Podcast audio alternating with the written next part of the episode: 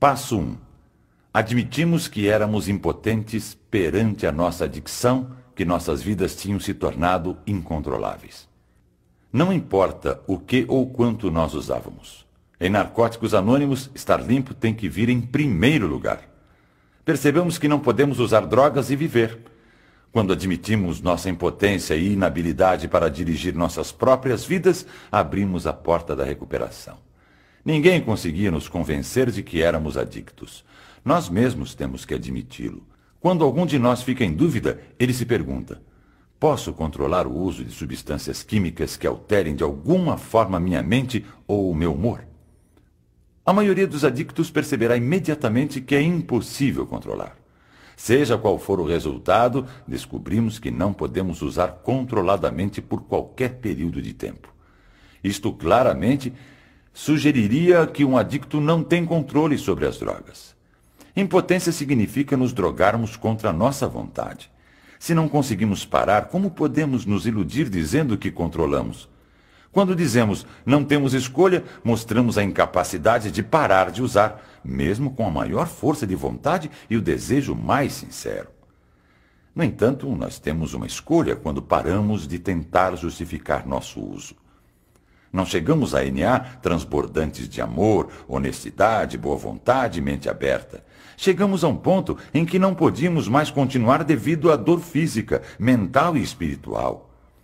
Ao nos sentirmos derrotados, ficamos prontos. Nossa incapacidade de controlar o uso de drogas é um sintoma da doença da adicção. Não somos apenas impotentes perante as drogas, mas também perante a adicção. Precisamos admiti-lo para nos recuperarmos. A adicção é uma doença física, mental e espiritual que afeta todas as áreas de nossas vidas. O aspecto físico da nossa doença é o uso compulsivo de drogas. A incapacidade de parar, uma vez que tenhamos começado. O aspecto mental é a obsessão ou o desejo incontrolável que nos leva a usar, mesmo destruindo nossas vidas. A parte espiritual da nossa doença é o total egocentrismo. Pensávamos que podíamos parar quando quiséssemos, apesar de todas as evidências em contrário. Negação, substituição, racionalização, justificação, desconfiança dos outros, culpa, vergonha, desleixo, degradação, isolamento e perda de controle são alguns resultados da nossa doença. Nossa doença é progressiva, incurável e fatal. Para a maioria de nós, é um alívio descobrir que temos uma doença e não uma deficiência moral. Não somos responsáveis por nossa doença, mas somos responsáveis pela nossa recuperação. A maioria de nós tentou parar de usar por conta própria, mas éramos incapazes de viver com ou sem drogas. Finalmente percebemos que éramos impotentes perante a adicção. Muitos de nós tentaram parar de usar por simples força de vontade, o que resultou numa solução temporária vimos que a força de vontade sozinha não funcionava por muito tempo. Tentamos inúmeros outros recursos: psiquiatras, hospitais, clínicas diversas, novos romances, novas cidades, novos trabalhos. Tudo o que tentávamos fracassava. Começamos a perceber que havíamos racionalizado verdadeiros absurdos para justificar a confusão que fizéramos nas nossas vidas com drogas até abrirmos mão de todas as nossas restrições, sejam elas quais forem, estaremos colocando em risco os alicerces da nossa recuperação. As restrições nos privam dos benefícios que este programa tem a oferecer. Livrando-nos de todas as restrições, nós nos rendemos. Só assim podemos ser ajudados na recuperação da doença da adicção. Agora a pergunta é: se somos impotentes, como Narcóticos Anônimos pode ajudar? Começamos por pedir ajuda. O alicerce do nosso programa é a admissão de que nós, por nós mesmos, não temos poder sobre a adicção. Quando podemos aceitar este fato, completamos a primeira parte do passo 1. Precisamos fazer uma segunda admissão para completarmos nosso alicerce. Se pararmos aqui, saberemos apenas meia verdade. Somos mestres em manipular a verdade. Dizemos, por um lado, sim, sou impotente perante minha adicção. E por outro lado, quando acertar minha vida, poderei lidar com as drogas. Tais pensamentos e ações nos levaram de volta à adicção ativa. Nunca nos ocorreu perguntar: se não podemos controlar a adicção, como podemos controlar nossas vidas?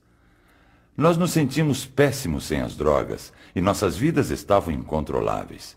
Incapacidade de se empregar, desleixo e destruição são facilmente identificados como características de uma vida incontrolável. Geralmente nossas famílias estão desapontadas, confusas e frustradas com nossas ações e muitas vezes desertaram ou nos deserdaram. Nossas vidas não se tornam controláveis por conseguirmos um emprego, sermos aceitáveis socialmente e com o retorno aos familiares. Aceitação social não significa recuperação. Descobrimos que não tínhamos escolha. Ou mudávamos completamente nossas antigas maneiras de pensar, ou então voltávamos a usar. Quando damos o melhor de nós, o programa funciona para nós como funcionou para outros. Quando não suportávamos mais nossas velhas maneiras de ser, começamos a mudar. A partir desse ponto, começamos a ver que cada dia limpo é um dia bem-sucedido, não importa o que aconteça. A rendição significa que não temos mais que lutar aceitamos a nossa adicção e a vida como ela é. Estamos dispostos a fazer o que for necessário para ficarmos limpos, até o que não gostamos de fazer.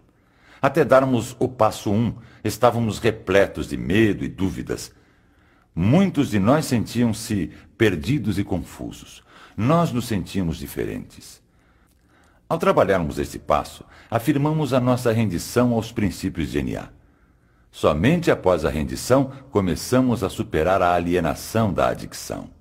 A ajuda aos adictos só começa quando somos capazes de admitir a completa derrota. Pode ser assustador, mas é o alicerce sobre o qual construímos nossas vidas. O passo um significa que não precisamos usar, e isto é uma grande liberdade. Demorou muito para que alguns de nós percebessem que suas vidas tinham se tornado incontroláveis. Para outros, o descontrole de suas vidas era a única coisa clara. Sabíamos no fundo de nossos corações que as drogas tinham o poder de nos transformar em alguém que não queríamos ser. Estando limpos e trabalhando esse passo, somos libertados dos nossos grilhões. Entretanto, nenhum dos passos trabalha por mágica.